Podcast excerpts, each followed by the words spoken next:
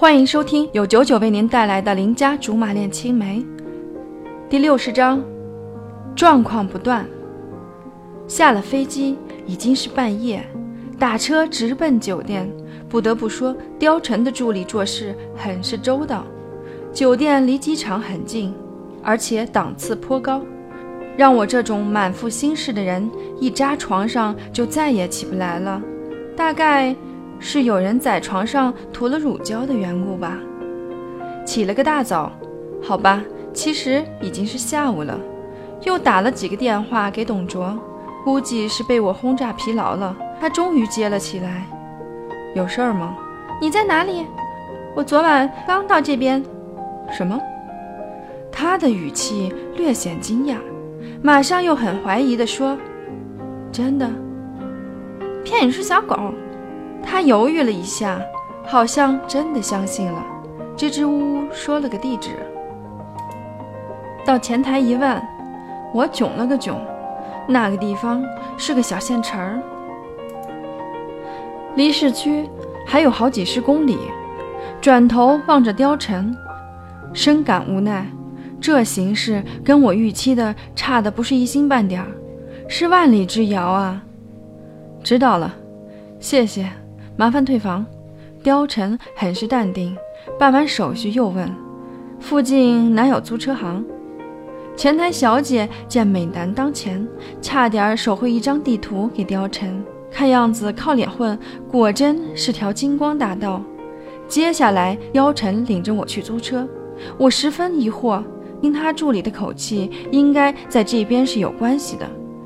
找辆车恐怕很简单，他似乎知道我想什么。教育我说：“欠人人情不用还啊。”可我更纳闷了，我好像欠了你不少人情。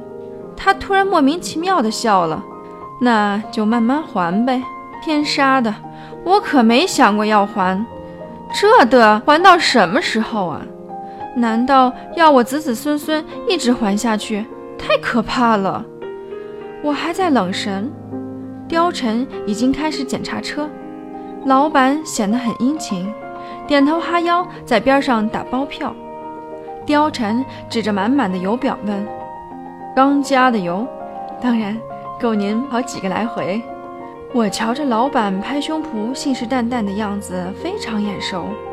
无商不奸的道理，真心是恒古长存。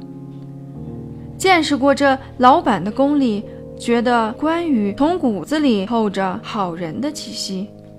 话说，我们开着车子高高兴兴上路了。根据导航显示，下了高速就是群山环绕的二级路面。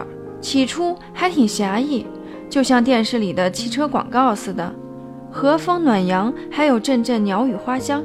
小两口驾着爱车在乡间公路上谈情说爱。呸，扯远了。开着开着，貂蝉忽然问我：“你有没有觉得哪里不对劲儿？”有，我极其肯定。反问他：“你知道是哪里不对劲吗？”不知道。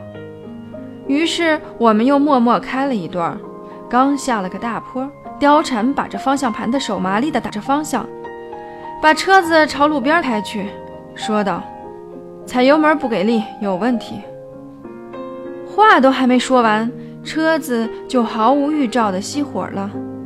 可是不管怎样点火都没有反应，幸好已经停在路边的空地上，否则待会儿来车非得堵塞不可。貂蝉下车看看，不久绕到我窗边，拉开门让我下去，皱着眉头说：“油箱干了，一滴不剩。”怎么可能？我爬进车里看看油表，就说哪里不对劲。油表竟然还是满满当当的，而且似乎从出发到现在指针就没动过，这不是坑爹吗？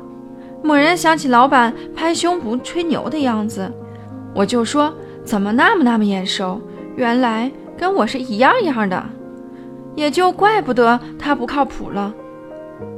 作为同道中人，此刻我显然很理解他。